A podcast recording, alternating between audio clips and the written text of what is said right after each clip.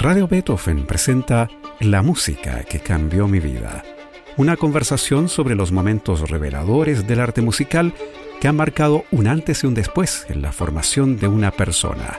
Conducción y producción, Gonzalo Saavedra. ¿Cómo están? Bienvenidas y bienvenidos a la quincuagésima edición de este programa. Se dice rápido, ¿ah? pero llevamos 50 capítulos de la música que cambió mi vida, en los que nuestros entrevistados han hablado sobre esas piezas, esos intérpretes, esos compositores que han marcado un antes y un después en su formación. Hoy estamos con Aide Domich, que es médica, especialista en medicina nuclear y además una muy reconocida gestora cultural. ¿Cómo estás, Aide? Ah, muy bien, Gonzalo, muchas gracias por invitarme. Es un honor para mí, de verdad. Muchas gracias a ti por haber aceptado la invitación y bienvenida a la música que cambió mi vida. Aide Domich Tomisic se formó como médica y se especializó en medicina nuclear en la Universidad de Chile. En 1995 lideró la creación del proyecto Explora de CONICIT y fue su directora por 10 años. Se trató de una iniciativa pionera a nivel nacional e internacional que creó puentes entre la comunidad científica y el mundo escolar bajo el concepto de educación no formal en ciencia y tecnología. Entre 2011 y 2006 fue directora ejecutiva del Museo Interactivo Mirador.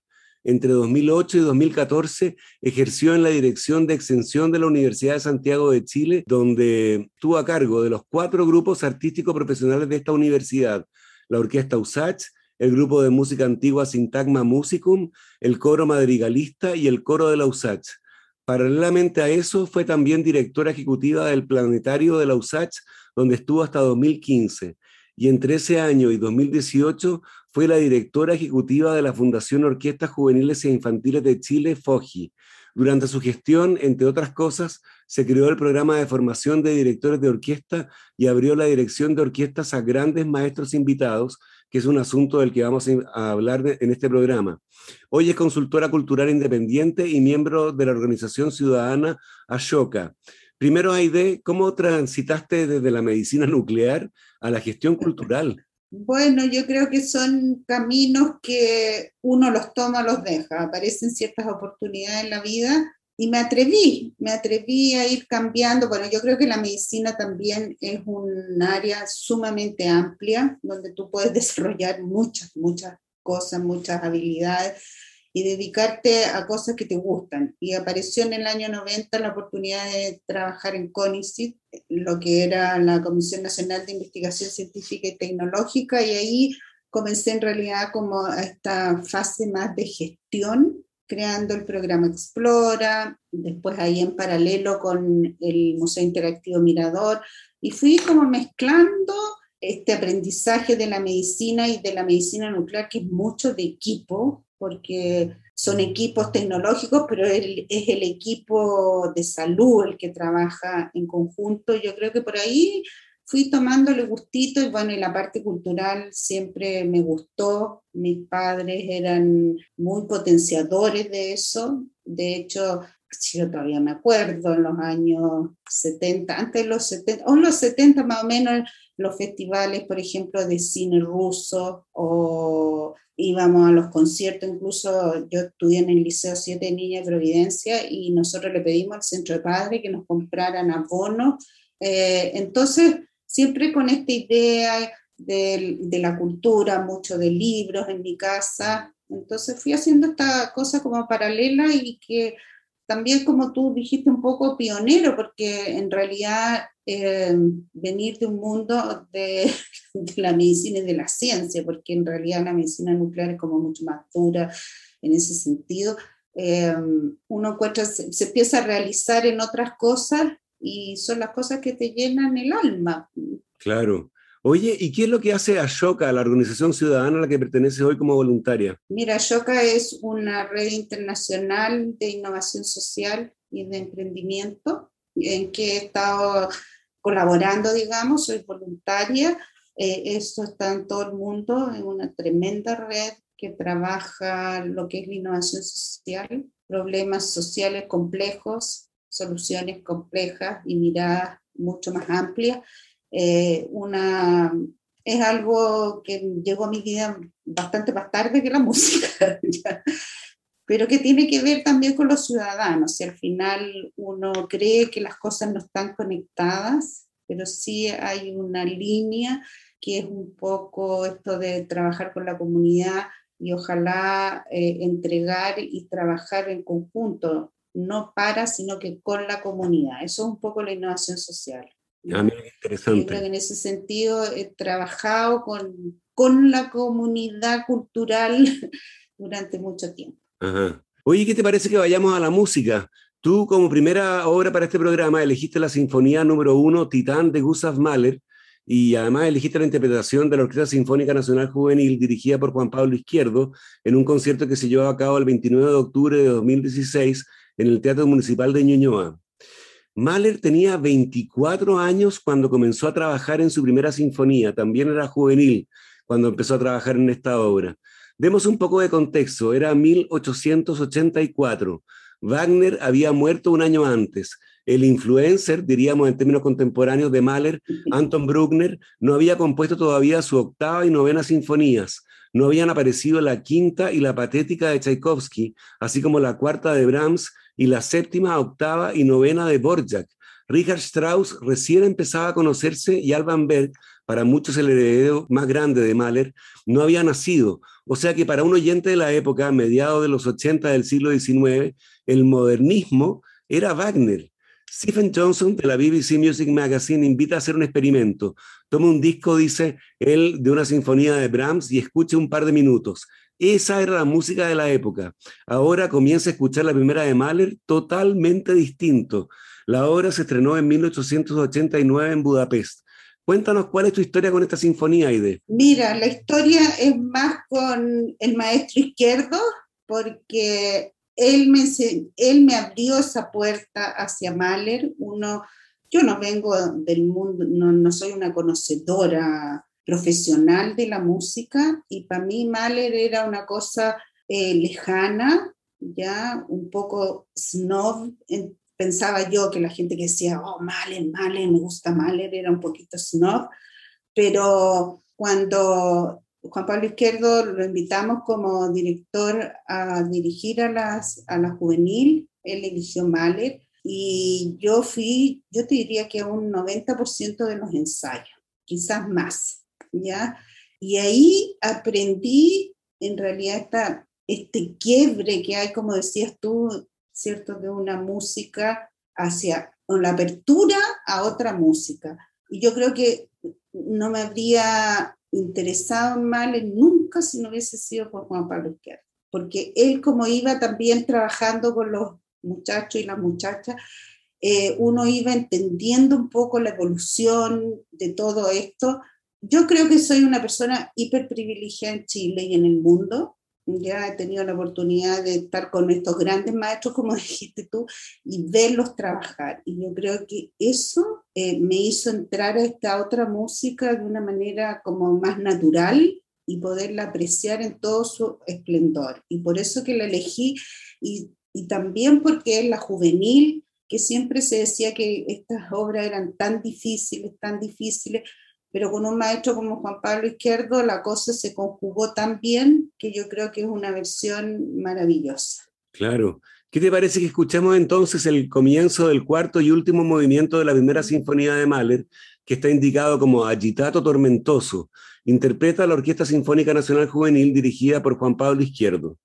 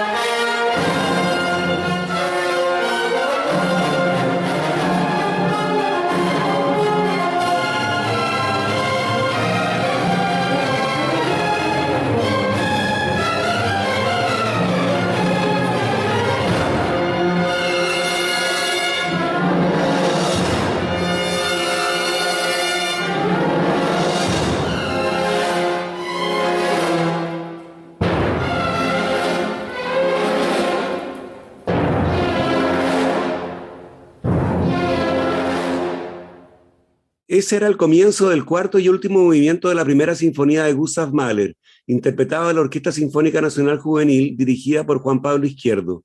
Estamos con la médica y gestora cultural Aide Domitz en la música que cambió mi vida en Radio Beethoven. La siguiente obra que Aide eligió para este programa es el famosísimo concierto para violín y orquesta en mi menor, opus 64, del compositor alemán Felix Mendelssohn Bartholdy.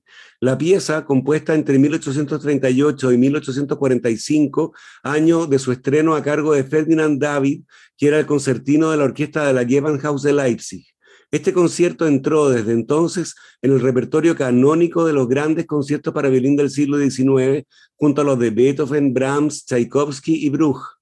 Aquí en Chile se ha tocado varias veces, una de las cuales estuvo a cargo del famoso virtuoso israelí Shlomo Mintz, que lo interpretó junto a la Orquesta Sinfónica Nacional Juvenil, a la que también dirigió en su visita a Chile desde 2017. La obra se caracteriza, entre otras cosas, en que no hay una introducción de la orquesta, sino que el solista expone los temas del primer movimiento inmediatamente este comenzado, con el acompañamiento discreto de la orquesta. Cuéntanos, Aide, ¿por qué elegiste este concierto como una de las músicas que cambió tu vida? Precisamente por, eh, por Shlomo Mitz, porque creo que también fue un, una parte de este ciclo que tú dijiste, los grandes maestros, algo tan distinto también para la juvenil de no tener un director de frente dirigiendo, ¿cierto? Sino que seguir a alguien a las espaldas. Eh, ese año en realidad fue genial para la juvenil. Tuvimos, no voy a decir los todos, porque no se podía tener a todos los directores chilenos, pero gran parte de ellos tuvieron la oportunidad de dirigir a la juvenil y yo creo que para los jóvenes fue excepcional y para el público también. Y me encantó cómo también trabajó Shlomo Mitz con ellos, su generosidad, su empatía, su paciencia, bueno, igual que Juan Pablo Izquierdo, ¿cierto? Una paciencia de ir porque estos conciertos se preparan de una manera distinta que una orquesta profesional. Aquí también hay una, una pedagogía, ¿cierto? Y yo creo que fue maravilloso todos los ensayos y con un resultado también excepcional, realmente. Y uno lo sentía como los jóvenes aplaudían en los ensayos, a estos maestros, porque realmente esa cosa pedagógica y que uno también tiene un poquito de susto porque ellos están acostumbrados, más acostumbrados a trabajar con profesionales, ¿cierto? En cambio aquí son muchos más ensayos y van aprendiendo y aprendiendo también a trabajar con los jóvenes. Es realmente una experiencia que yo tuve que yo creo que es única y que le agradezco todos los días de ese momento. Todos los días yo digo, pucha, qué maravilla lo que me tocó vivir. Qué bien. Oye, desgraciadamente, aunque hicimos las gestiones, no pudimos conseguir la grabación de ese concierto con la Nacional Juvenil, pero tenemos una versión grabada por Shlomo Mintz con la Orquesta Sinfónica de Chicago, dirigida por Claudio Abado, y te invito a escuchar entonces el comienzo del primer movimiento marcado alegro, molto apasionato del concierto para violín en mi menor, opus 64 de Félix Mendelssohn. Fantástico.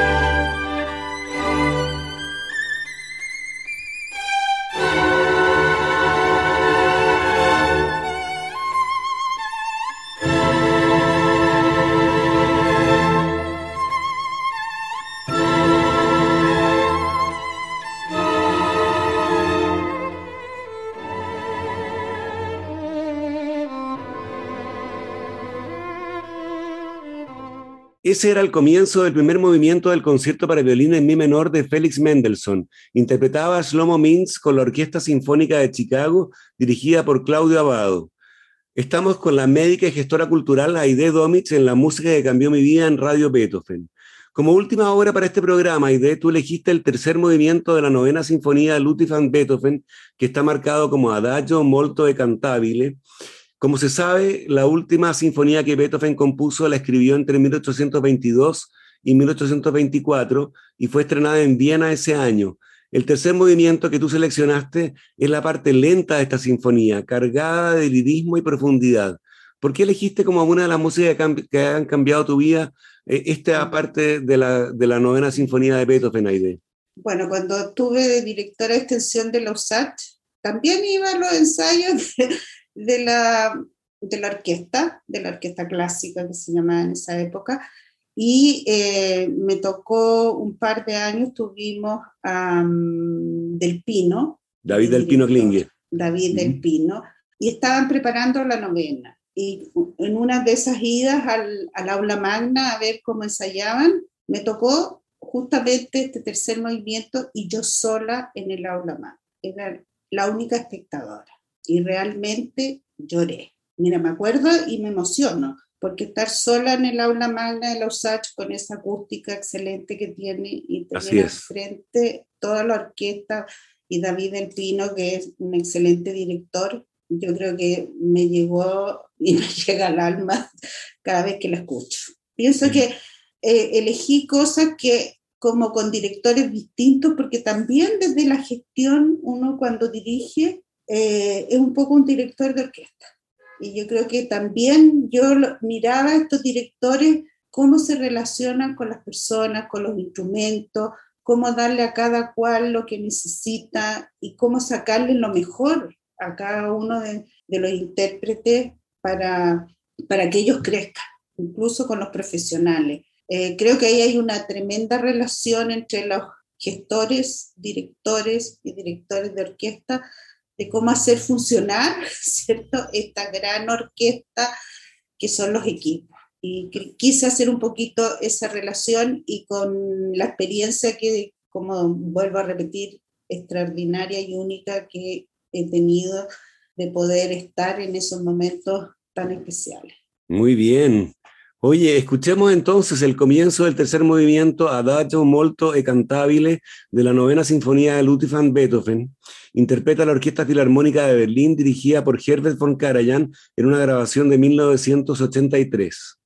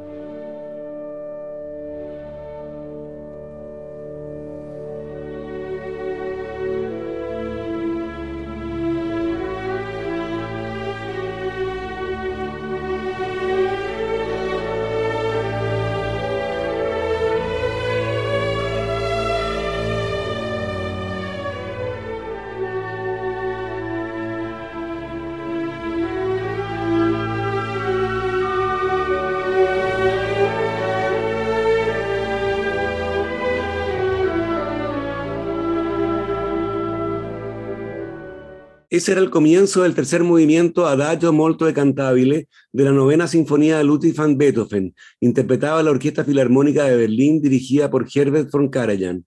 Llegamos hacia el final de este programa en el que estuvimos con la médica, especialista en medicina nuclear y destacada gestora cultural, Aide Domitz, yo te quiero agradecer, Aide, por tu participación en la música que cambió mi vida con tu selección de música tan significativa para efectos del trabajo que desempeñaste como directora ejecutiva de la Fundación Orquestas Juveniles e Infantiles de Chile.